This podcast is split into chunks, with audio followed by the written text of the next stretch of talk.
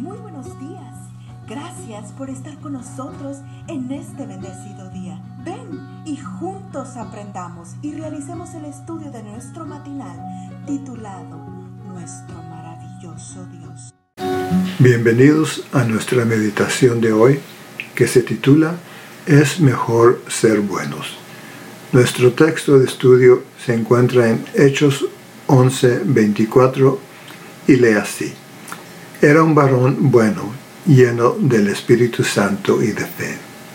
Pocas veces sucede que un apodo, en lugar de destacar un defecto, realce una cualidad, pero eso fue exactamente lo que ocurrió en el caso de un levita nacido en Chipre. Su verdadero nombre era José, pero todos lo llamaban Bernabé, hijo de consolación. La primera vez que escuchamos de él en el Nuevo Testamento, lo vemos vendiendo una propiedad con el fin de ayudar a la gente necesitada en la iglesia de Jerusalén. Vaya ejemplo de liberalidad. No sabemos si tenía varios y donó uno de ellos. Pero en cualquier caso, ¿cuántos están dispuestos a vender una propiedad solo para ayudar a otros? Pero así era José es decir, Bernabé. Luego lo vemos intercediendo ante los cristianos de Jerusalén para que pusiesen a un lado sus temores y aceptaran a Saulo de Tarso como hermano en Cristo.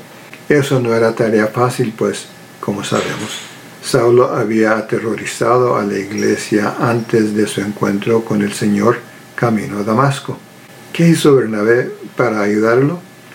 Bernabé se encargó de llevar a Saulo ante los apóstoles y ahí les contó cómo Saulo había visto al Señor en el camino, cómo había hablado con él y con qué valor había predicado en Damasco en el nombre de Jesús.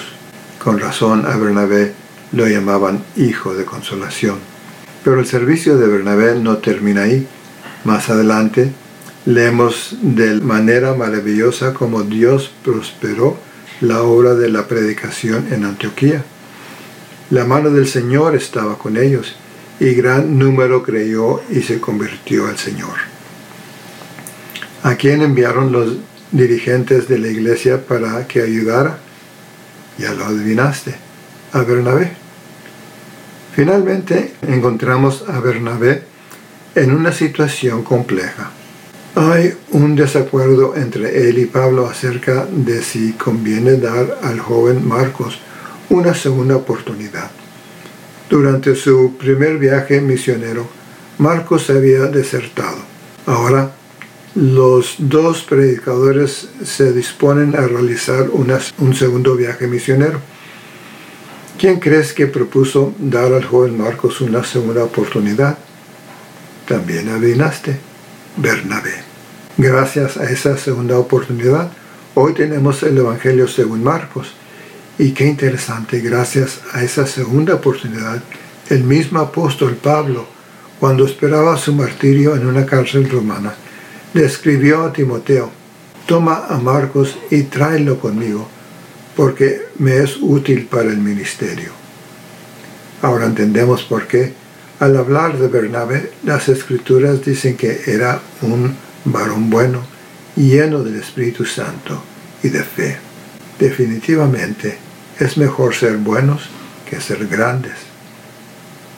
Padre amado, oro a ti para que hagas de mí una persona buena, llena del Espíritu Santo y de fe. Al igual que el Señor Jesús, quiero vivir no para ser servido, sino para servir. Que el Señor nos bendiga. Cada día gracias. Gracias Dios por darnos la tranquilidad necesaria para enfrentar los retos, alegrías y dificultades de este nuevo amanecer. Porque el Señor tu Dios está contigo. Como guerrero victorioso se deleitará en ti con gozo terrenal